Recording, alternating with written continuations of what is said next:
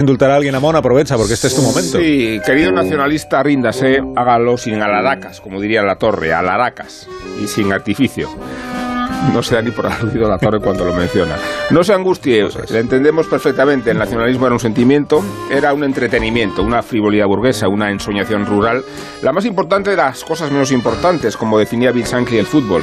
Lo más importante de las cosas menos importantes, aunque un 0-4 en el Bernabéu es un 0-4 en el Bernabéu, Arela. Capitule nacionalista y admita que las cosas importantes, una pandemia, una guerra, le han puesto delante unas prioridades explícitas que trivializan y ridiculizan las pulsiones supremacistas. Déjese usted, nacionalista, de pueblos elegidos y de mitos fundacionales, porque la pandemia y la guerra, digo, han demostrado la importancia de la Unión Europea, cuya razón de ser no consiste en estimular la creación de nuevos estados, sino en desdibujar los que hay en beneficio de un proyecto común. Se llama cesión de soberanía, o sea, lo contrario del soberanismo. Y entonces viene una pandemia que no puede contenerse con banderitas ni rapsodias, y entonces viene una guerra y se descubre que Putin era el camarada de Puigdemont y ocurre que Junqueras equipara la causa de su pueblo con la de la resistencia ucraniana, cuando en realidad debería relacionarla con las repúblicas títeres y extravagantes del Donbass, las que ha reconocido Putin unilateralmente, Lugansk, Donetsk, para sabotear la unidad territorial de Ucrania y para construir artificios geopolíticos que se justifican en la propaganda, en el sentimentalismo, en la instrumentalización de la identidad.